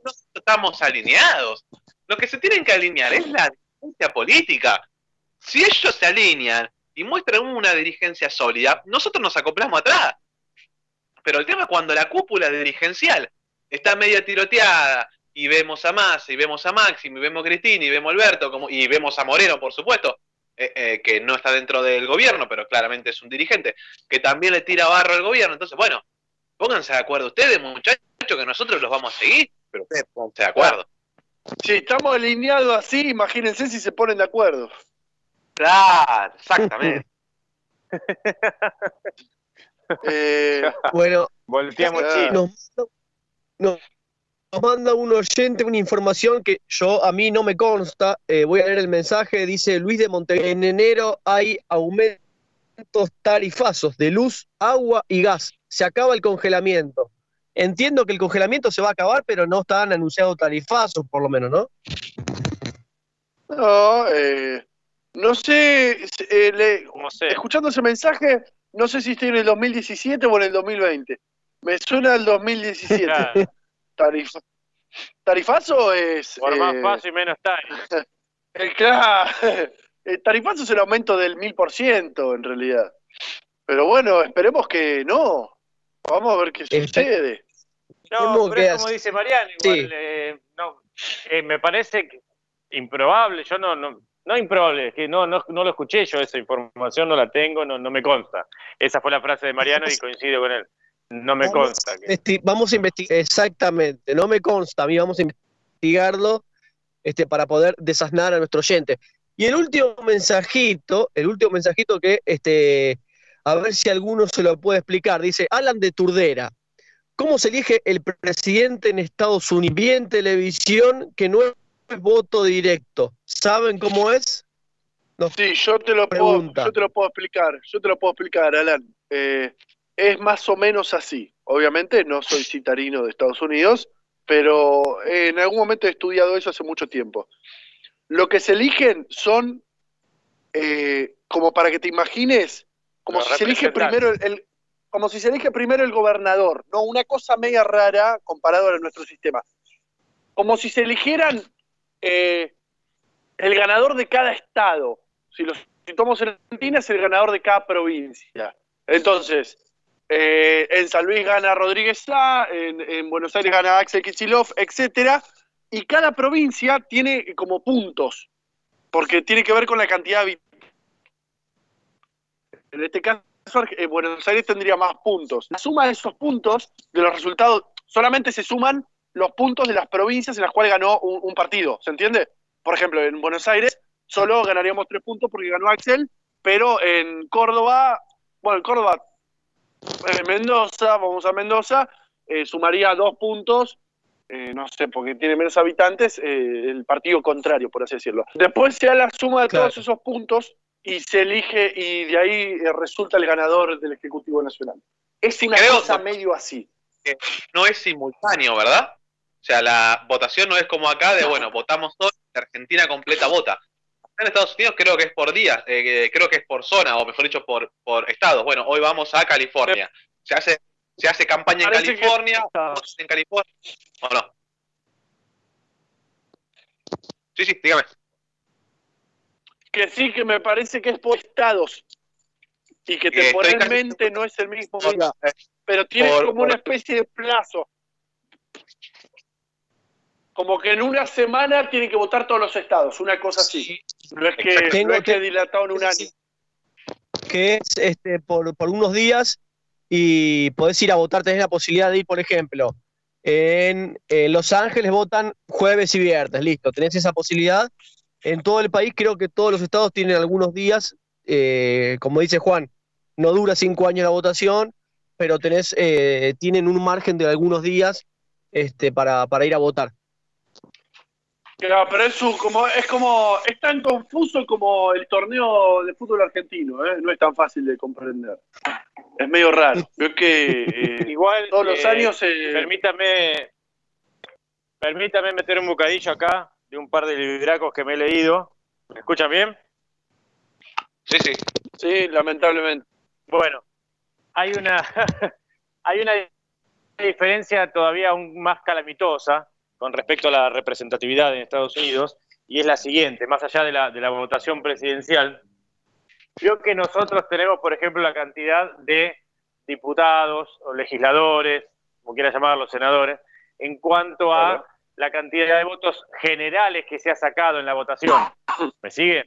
Claro. O Sí, sea, sí. un partido, el partido que entró primero mete tantos diputados, tantos senadores, el que entró segundo y así por diferencia. Bueno, en Estados Unidos no sucede así, tiene un sistema distinto y es que, por ejemplo, van dos diputados, vamos a ponerle diputados, van dos diputados por estado. No importa si el estado tiene 14 millones de habitantes o 120 mil personas. ¿Se entiende? Claro. Entonces, Sí, eso sí, que claro. ¿qué hace? Que una ciudad que tiene 14.000 habitantes, en definitiva, tiene el, el mismo poder de voto en el, en el Congreso que un, un Estado que tiene 14.000 millones de habitantes, por decirlo así exageradamente. Entonces, Claro. Ah, la, mayoría, la mayoría queda de una manera muy, este, eh, no sé, muy solapada, queda relegada. Relegada, porque vamos a hacer de cuenta que nosotros tenemos, no sé, eh, la capital o Buenos Aires, que tiene una determinada cantidad de habitantes. No son los mismos, la no es la misma cantidad de habitantes que Chaco. ¿Sí? Haga de cuenta que dos representantes de Chaco y dos de Buenos Aires votan y cada uno tiene su mismo peso, sin importar la cantidad de habitantes que tiene atrás cada uno. claro. Entonces, se logra, se logra de esa manera una dis- hay una disparidad increíble. Hay una disparidad increíble. Personas que van a representar estados con muchísimos habitantes, resulta que tienen la misma Pobres, además. Claro, o- sí, ponele, pero son muchísimas. Uno a uno tiene la misma, el, el voto tiene la misma cantidad de voto y de peso que dos congresales que están representando un estado con muchísima Los menos Ángeles. cantidad de personas. Claro, Claro. Y son, son todos terratenientes, por ejemplo. ¿Se entiende? Y Sí, claro, eh, Ah, pero no. genera una disparidad increíble. Mm. A ver, no es sorpresa razonar la idea de que el país promotor de la libertad y la democracia es, no consume lo que promueve. Eso está clarísimo. Estados Unidos es demócrata, democrático en, en- en países que atentan contra sus intereses. Entonces va y te ahorca a Saddam Hussein en la plaza pública, por ejemplo. Pero Claro, ellos Estados no lo Unidos es muy, es muy- democrático en contra Saddam, contra Fidel, contra un tal Sí. Juan Domingo que era un dictador, Claro. Bradeno Perón. Ahora me enojé, ahora me enojé. Bradeno Perón. Ahora voy a salir a escribir acá. ¿Te acordás? Eh, esa es la que Perón le pone el fierro en la mesa. Qué maravilloso sujeto, por Dios. Eh, chicos, que tengan un excelente eh, día de la lealtad peronista. Estamos en 0057 y creo que es momento de mandar cariños a quienes quieran. Fano, ¿a quién quiere mandarle un cariñito? Eh, le mando cariño a mi, a mi suegro, que no está ya en este mundo, pero justamente estoy en, en este momento, increíblemente, en esta casual- casualidad de la vida, estoy en su casa, acá en Ciudad Evita. Así que le mando un saludo a, a mi, suegro y a toda su familia, este, que por cierto eran bien peronistas. Un gran compañero, yo tuve el placer de conocerlo. Además, Nico,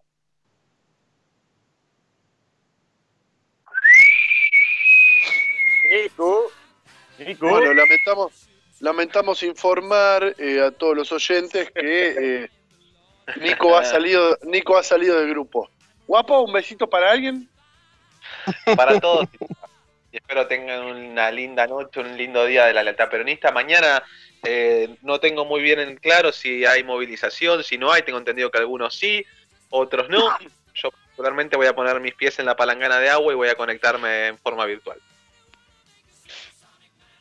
Muy bien. Marian, Saludos a, a todo el, el pueblo peronista, este, a los que están y a los que no, y a los que nos han dejado un, un gran legado eh, de estos hermosos ideales. perfecto. Yo le mando eh, un gran abrazo a tu papá, Marian. Y ahora te paso la palabra de nuevo. Gracias por Perdón por tan poco, muy buen fin de semana. Cuídense mucho. to reload. oh. oh. oh.